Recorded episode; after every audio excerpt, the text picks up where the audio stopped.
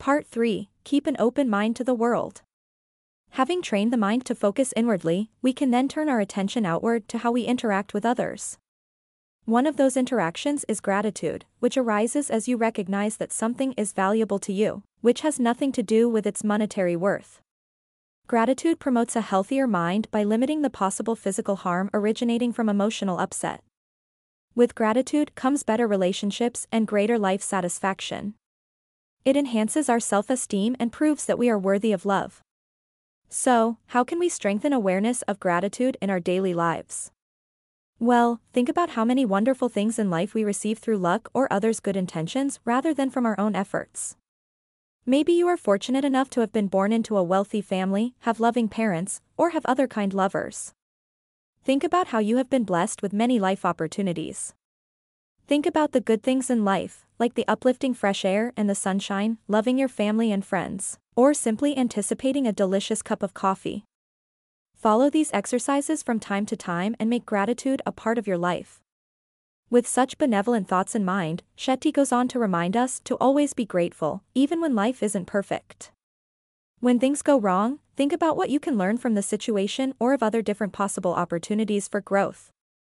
If we can train a grateful heart, like a muscle, it will strengthen over time. Having cultivated our inner gratitude, let's spread gratitude outward toward others. The most basic way to express gratitude is to say thank you. However, you should try to be as specific as possible about what you're thanking for. For example, you can say, Thanks for last night, the food was wonderful. And, I loved the funny, sweet toast you made when we raised our glasses for your friend. The more specific and authentic the expression, the better it will be received by others. Gratitude should be expressed in person as much as possible. When this isn't possible, you can always write a note, send a text, or call specifically to express your thanks. The result of making such an effort will be mutually satisfying. Sometimes it can be difficult to express gratitude to important people in our lives, such as members of our family, close friends, and respected mentors. For this reason, remember, even if the other person seems above your appreciation, don't give up on thanking them. One reason why it might seem difficult to express thanks to certain people may be because no one wants to be put in an embarrassing situation. Once you recognize this concern, you could adapt the way you express your gratitude to make it more comfortable for the other person. A written message is one of the easiest ways. It gives you time to compose your thoughts and the other party time and space to process your expression of gratitude. When writing such a letter, try to give the other person a sense that you care and love what they have done for you. You can tell them how you felt when they were helping you. Moreover, a thank you letter is a lasting expression of appreciation for another person's efforts. It will deepen your bond more than a quick verbal expression of thanks. It is often even more challenging to express gratitude to people who have hurt us. However, gratitude does not come in a single black or white package. While we don't have to be appreciative of someone's actions as a whole, we can learn to recognize and express our grateful thanks for the best of their efforts. Everything we have discussed thus far, whether it be getting rid of external influences or exercising the mind, relates to the topic of how to live a full and meaningful life. However, Shetty believes that the highest purpose of existence is service. As monks live in service, to think like a monk requires us to understand the concept of service. Monks believe that service can make all lives better. Serving others can banish any sense of loneliness because it makes us feel needed. Service heightens our compassion and gives us a feeling of meaning and purpose. Scientific research has also found that giving to others activates pleasure centers in our brains, reducing anxiety and depression. Service actually helps us to live longer, be healthier, and have happier lives. Some people may feel that they have the heart to serve others, but because they lack time and financial resources, they choose to defer engaging in service. They wait for an optimal opportunity. But when is the right time to serve? Keep in mind that we may never be fully satisfied. We may never have too much time on our hands or too much money. In fact, the poor are often more eager to donate money than the rich. A 2011 survey of charitable giving showed that in the US, people with the lowest incomes donated an average of 3% of their wages to charity, while the rich gave just 1%. We can only shift to a service mentality if we relinquish our attachments to money and time. Another question may arise how do I serve? Do I need a plan? Do I leave my current job and set aside more time? To which Shetty's answer is no.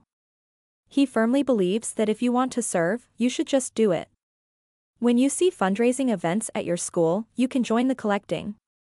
If a relative is sick and has to stay at home, go visit them. If you go to a restaurant to eat, you can pack the leftovers to share with the poor and homeless. Opportunities for service can be found everywhere and show up in many ways.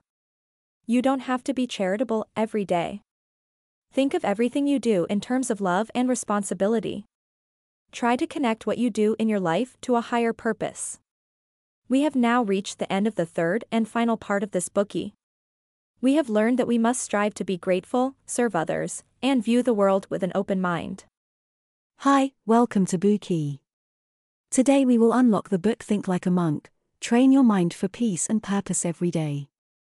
But why should you think like a monk? Well, if you want to learn how to play basketball, you would probably want to train with Michael Jordan.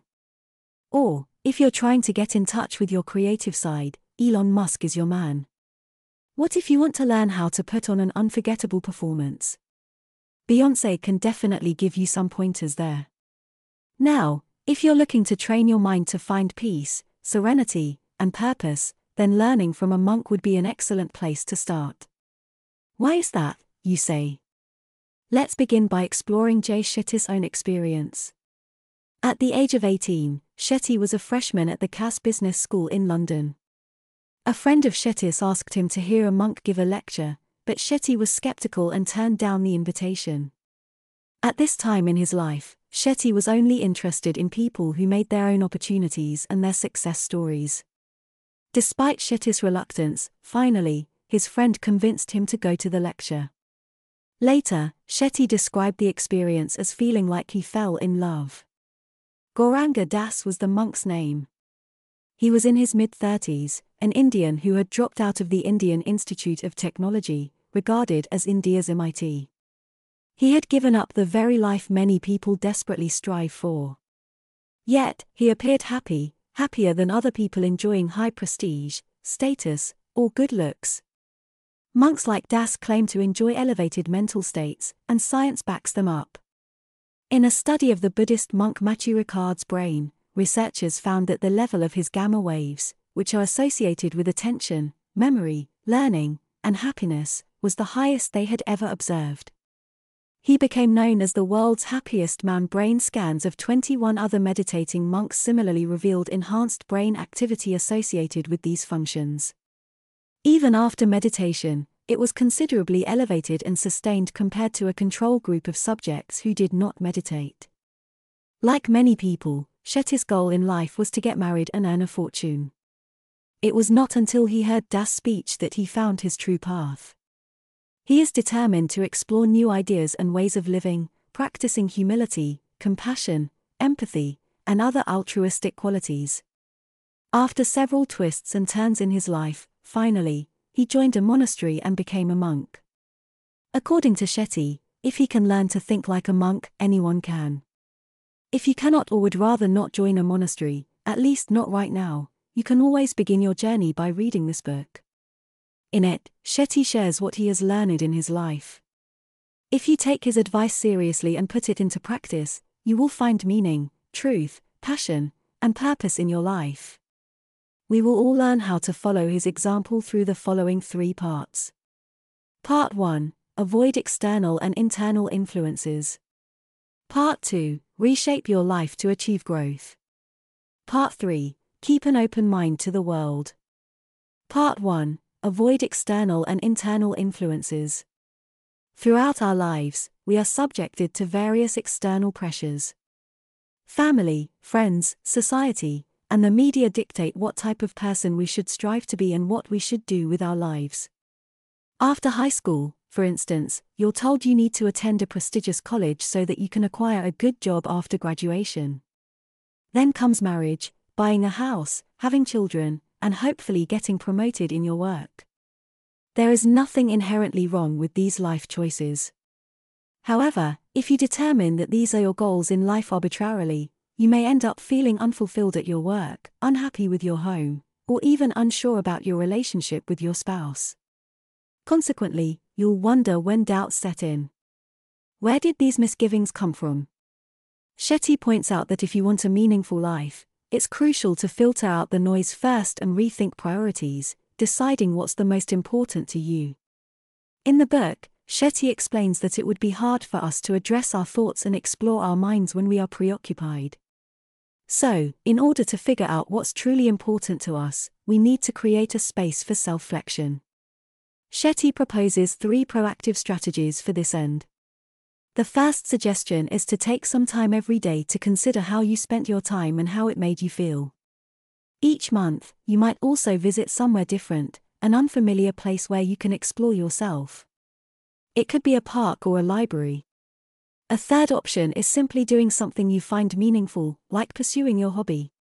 Another way to understand what you really need is to look at how you use your time and existing environment. When you are not working and sleeping, what are you doing, or what do you want to do? Do you devote this spare time to your family, friends, health, or for yourself? How you invest your time will reflect the value that has a role to play in your life. Similarly, how you spend your money can also help you understand your core values and what truly motivates your life. After paying for the necessities of food, housing, cars, and paying back any money you owe, where do you spend the money left over? Is this consumption aligned with what matters to you most? By such self analysis, you will ascertain the values that have become important in your life. The next step is to make a map of these values. Monks believe that values can be divided into two groups higher values and lower values. The higher values lead toward happiness, fulfillment, and meaning. Lower values can push us toward anxiety, depression, and suffering. We need to let go of false, irrelevant values that fill up the space in our lives. Family members, colleagues, or friends who possess qualities we admire can also provide lessons, and we can actively learn from them. Their qualities harmonize with our values, and we can aim for them to guide our lives. If you're unsure whether someone fits in with your values, you can try asking yourself this. When you are with them, do you feel like you're getting closer or farther from the type of person you want to become? From this insight, you can choose to grow alongside the people that you feel comfortable being around. As long as we identify personal values and live according to them, we can effectively filter out external influences. Next, let's look at the ways to deal with our internal influences, the negativity.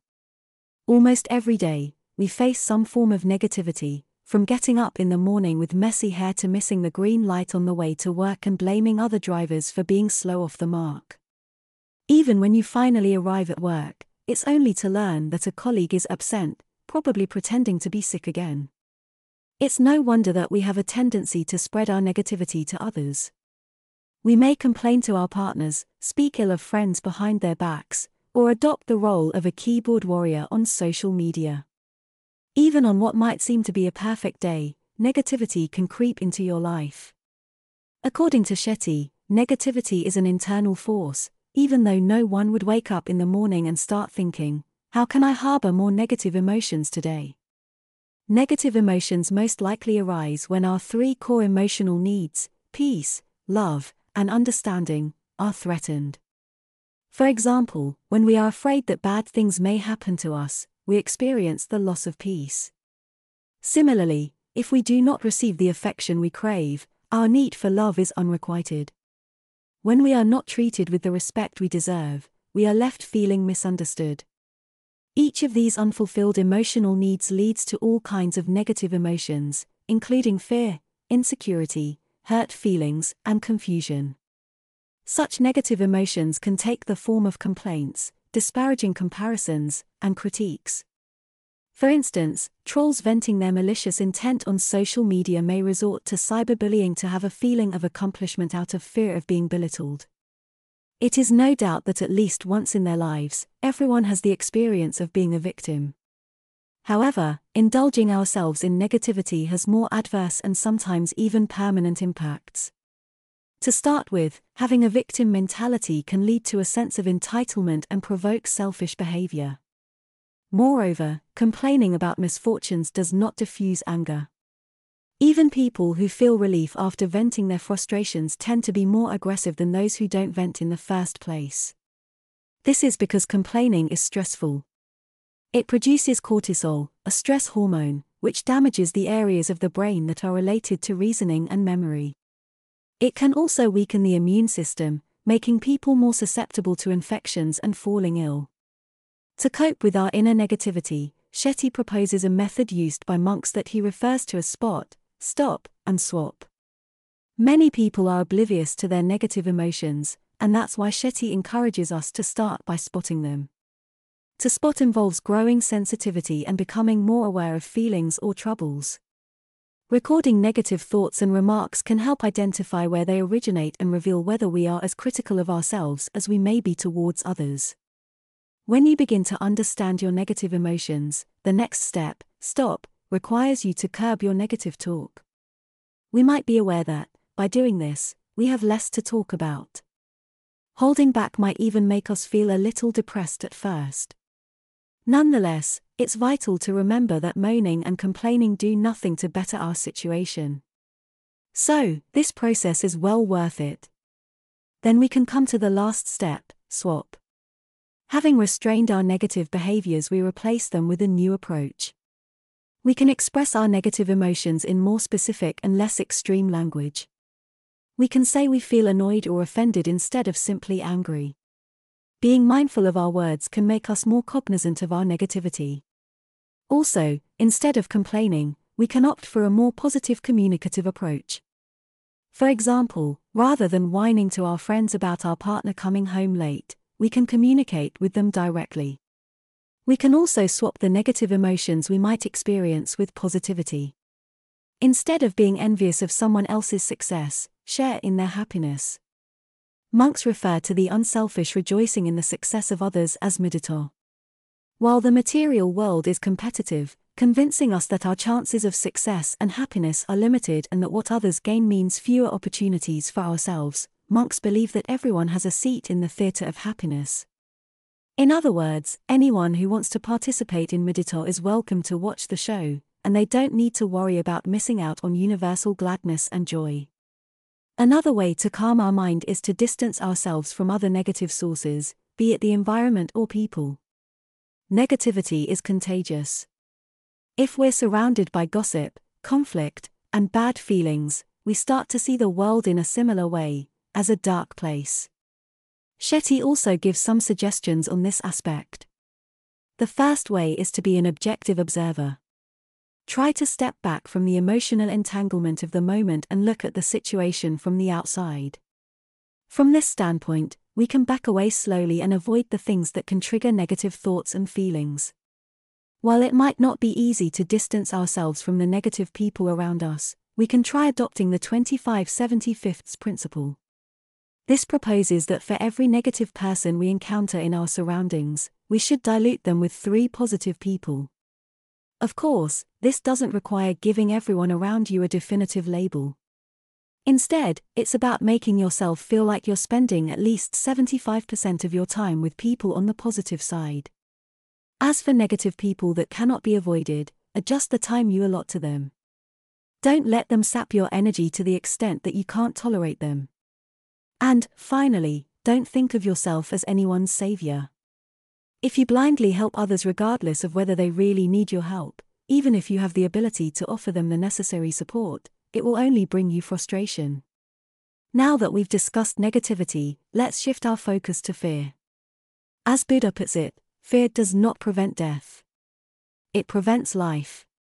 It can be alarming to address conflict and uncertainty in economic, social, and political spheres and just as much worrying in interpersonal environments. Fear blocks our true feelings. It holds us back, and in our bodies, over time, it ferments into toxins. However, fear isn't necessarily a bad thing. Fear is a valuable warning, a sign that something undesirable is likely to happen. As such, when we stop seeing fear as a negative factor, we can switch our relationship with it. Our first step should be to accept our fear because if we want to eliminate it, its existence must be acknowledged. To do this, we should sit calmly, take a deep breath, and whisper to our fear, I see you. In doing so, we're giving it the attention it needs, just as a crying baby needs to be heard and comforted. Breathing calmly while acknowledging our fears helps calm the mind and body. It allows us to make informed decisions. In addition to accepting fear, we must also learn to face it. To do this, we must identify the circumstances in which it occurs most frequently. We must speak to our fear with kindness and sincerity, asking, When do I feel you? During his stay at the monastery, Shetty recalled situations that engendered fear, such as when he was worried about exams, performance at school, and his parents' opinions. He found that these fears had a common theme, all pointed to a single issue. He was worried about how others saw him. The fear had affected his decision making. As a result, in the future, whenever Shetty had to make an important decision, he considered whether his thinking was influenced by other people's opinions. By adopting this principle, he found that he made better decisions aligned with his true values. The ultimate way to address and alleviate fear is to practice detachment. To be detached means to look at one's reactions from the outside. It enables one to make clear decisions with an uncluttered mind. Only when Shetty realized that he was constantly distracted by worries of disappointing his parents did he free himself from this anxiety. He became aware that he must take responsibility for his own life. Whether or not his parents would be disappointed by his decisions was beyond his control. He should only act according to independent values. It is worth noting that detachment does not imply apathy, nor does it prevent us from enjoying and engaging with life. Detachment is more like staying in a beautiful guest house when you're on vacation. You don't spend the entire vacation worrying that you will soon have to leave. If we can regard our life as a guest house, we won't have the problem enjoying the rest of our lives freely and won't live in constant fear that our feeling of contentment will evaporate when it's time to leave. We are all lucky vacationers enjoying our stay in Hotel Earth. That concludes the first part. We have discussed becoming aware and letting go of the distraction and negativity that distance ourselves from living a fulfilling life. Next, we will look at how to reshape our lives around our core values. Part 2 Reshape your life to achieve growth. Shetty points out that growth begins with Dharma. This concept can't be defined by one or two English words, and according to Shetty, the closest expression is your calling. It's about using our passions and skills to do something that matters to the world. It is through these processes that we will gain fulfillment. An equation can be used to express this as follows passion plus expertise plus usefulness equals Dharma. When living in Dharma is our life's aim, work satisfaction comes from the work itself and how it benefits others rather than from gaining individual recognition and praise. So, how do we find our Dharma? To begin with, we need to discover our passions or the things we are good at and love to do. The problem is that life doesn't always play out as expected. Oftentimes, what we love and what we are good at do not always overlap with each other. Many people end up doing a job they are good at but do not enjoy because it's lucrative, and later immerse themselves in what they love in their spare time, although they don't really have enough time to practice and perfect those skills. The dilemma raises the question how do we find things that match our skills and give us pleasure when we do them? If we are not definite about our natural preferences and predilections, we can gain insight into what we like and what we are good at by understanding our Varna. Varnas refer to four personality types the creator, the maker, the guide, and the leader. Creators excel at brainstorming, interpersonal communication, and innovation. For this reason, they will thrive in positions like marketers, entertainers, or entrepreneurs. Makers' proficiency is in inventing, supporting, and implementing. It makes them excellently suited for social work, medicine, engineering, and programming. Guides, on the other hand, excel at learning, researching, and sharing knowledge. They are generally teachers, guides, coaches, and mentors. Last but not least, leaders have the ability to govern, inspire, and deliver change, meaning they are often found in the military, judiciary, law enforcement, and political spheres. Birth doesn't determine one's Varna, and none of the four Varnas is better or worse than the other. They just help us to understand ourselves and will aid us in achieving our Dharma. After finding and understanding our Varna, we need to test it in our daily lives. Suppose your Varna is the leader, try adopting that role at work or in life. Ask yourself whether you enjoy being in that position. When monks complete an activity or one of the mental disciplines mentioned in the book, they exercise their mindfulness by questioning their experiences. They might ask, What did I like about it? Was I good at it? Do I want to take the time to master it? Am I motivated to improve? What made me feel comfortable or uncomfortable? If I felt uncomfortable, was it in a challenging way that made me grow? In this way, the monks gain a more nuanced perspective on their growth. Aside from being attentive to our thoughts and mental functions to determine if an activity works for us, we can also monitor our physical responses. When in our Dharma, we should feel alive and at ease. Simultaneously, we should be progressing with a timeless flow. Also, we should be capable of summoning these sensations repeatedly and allowing them to guide our ongoing discipline and continuous growth. Our next topic is how to make life meaningful. To do this, we must live in the moment. Anyone can practice mindfulness during their daily routine through activities such as noting the existence of a particular rock that they walk past every day, feeling their body's rhythm when exercising, or savoring each and every bite of food they eat. In short, not taking things for granted. You can also try changing things up to awaken your senses to the things you might usually overlook. Try to rearrange the clutter on your desk, switch the light bulbs in your home to lights of different intensities, or flip the mattress you sleep on over onto the other side. To take mindfulness a step further, we need to understand and appreciate the benefit that routine has to offer. Building a routine suggests we do certain things at certain places and certain times, which is conducive to living in the moment, just as many people study better in libraries and work better in offices. To establish a routine, we need to first raise our environmental awareness. Through each ordinary day, we go to a wide range of environments without contemplating their importance, but it's now time to pause and carefully consider which environments we enjoy being in. Do you prefer social activity or solitude? Do you like a cozy corner or an expansive open plan space? Extravagance or simplicity?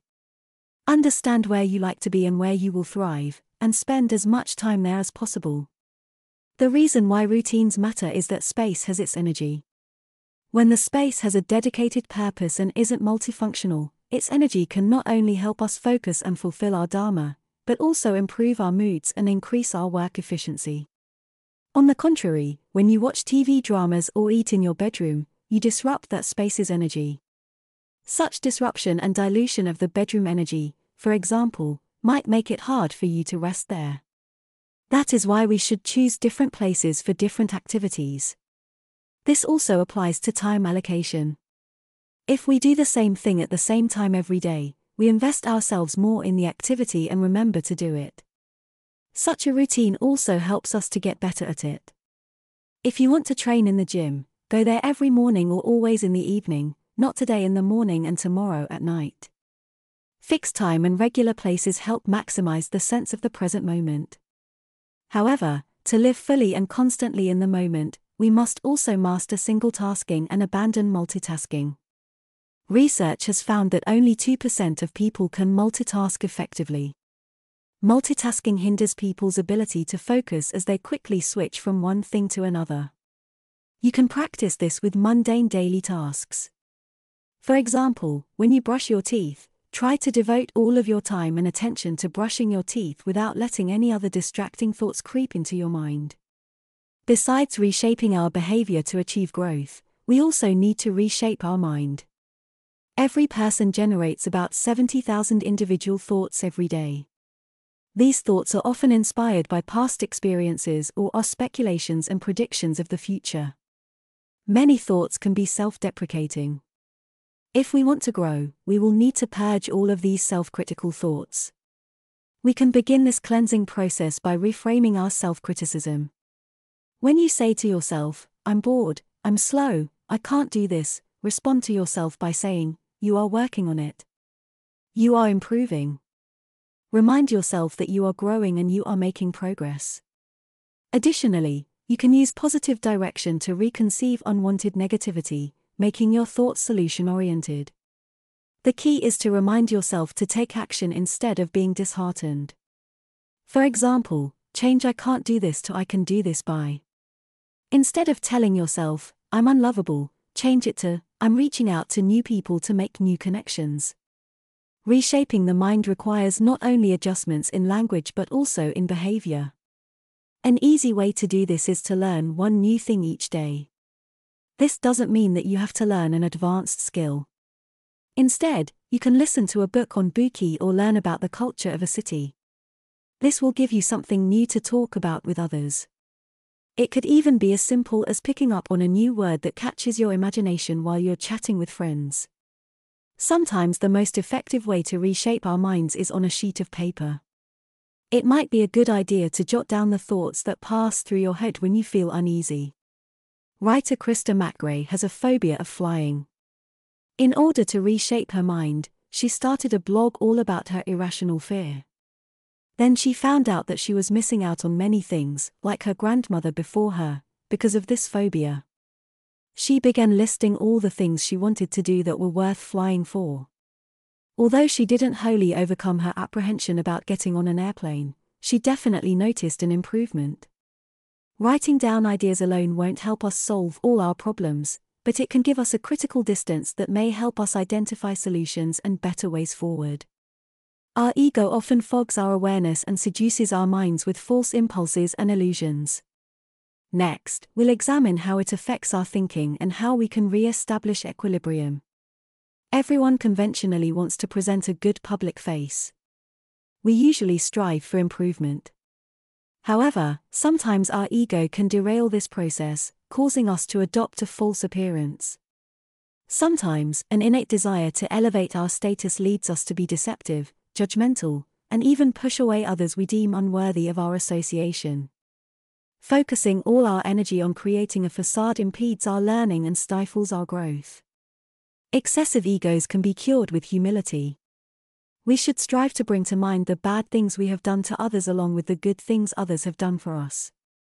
This makes us aware of our shortcomings and inspires remorse. It keeps us grounded. In addition, that we needed others' help will encourage us to feel humble. We can feel grateful that we received other people's attention and support. In the same process, we should try to forget and let go of the good things we have done for other people and dismiss any bad things others have done to our detriment. In this way, we will not become excessively attached to our good deeds, as this can otherwise lead to arrogance. It is good to learn to leave behind the harm that others have done to us and not dwell on it. Detachment is another practical way to deal with interpersonal conflicts. Shetty suggests that you look beyond the present and see all other people from a broader perspective. Think about whether they may be tired or in an ugly mood and perhaps how their behavior is improving. This is better than simply viewing another person's annoying behavior as directed unkindly towards you. When we step back from our emotive reactions and become objective observers, then we are not bound by an arrogant sense of personal accomplishment and can learn to be always grateful for the good things in our lives. If you have ever tried to present a falsely confident front, you'll find that feigning confidence takes no less effort than you would need to exert to gain real confidence. If that is the case, why don't we strive to achieve true self confidence? Confidence doesn't only mean being who you want to be without caring what others think. It also implies being a better version of yourself, inspired and guided by others. Monks see their spiritual mentors and their saints as their arbiters of opinion. To follow this example would indicate that we should also pick those who support our emotional health, foster our growth, and share our values to give us feedback. Of course, feedback can also come from other channels. The key is to determine if advice and criticism can help us grow. The procedure of asking for others' opinions, evaluating their feedback, and then responding is an effective way to boost self confidence. With that, we conclude the second part of this Bookey. We learned about how to reshape our life and give ourselves chances to learn and grow. More specifically, we learned how to find our Dharma, live in the moment, reshape our minds, and build self confidence. We've now finished the Bookey for Think Like a Monk.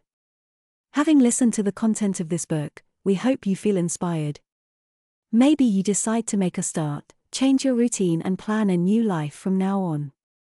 Or, perhaps, when you wake up tomorrow, nothing will be different, and you will be the same. You may still oversleep, and your work might continue to be unfulfilling. Don't expect listening to a book to change everything. It's up to you. You choose your own path in life. If you keep this in mind, at least you will be ready to embrace change when your need becomes an imperative. There is no one size fits all approach to gaining peace and achieving one's goals. We must focus on the present and stay on track regardless of life's twists and turns. At all times, it's essential to keep an open mind. When taking action, we may fail and fall, we may hesitate, and we may even act impetuously. Just remember that it is all normal. Try not to worry and just keep pushing forward. The mind of the monk is flexible as well as controlled, and always in the present moment. Let's think like a monk and extend our mental capacity as well. If you are interested, welcome Search Bookie and listen to the full audio instantly. Schatz, ich bin neu verliebt. Was? Da drüben. Das ist er. Aber das ist ein Auto. Ja, eben. Mit ihm habe ich alles richtig gemacht. Wunschauto einfach kaufen, verkaufen oder leasen. Bei Autoscout24. Alles richtig gemacht. Wie baut man eine harmonische Beziehung zu seinem Hund auf? Puh, gar nicht so leicht. Und deshalb frage ich nach, wie es anderen Hundeeltern gelingt, beziehungsweise wie die daran arbeiten. Bei Iswas Dog reden wir dann drüber. Alle 14 Tage neu mit mir, Malte Asmus und unserer Expertin für eine harmonische Mensch-Hund-Beziehung, Melanie Lippisch. Iswas Dog mit Malte Asmus. Überall, wo es Podcasts gibt.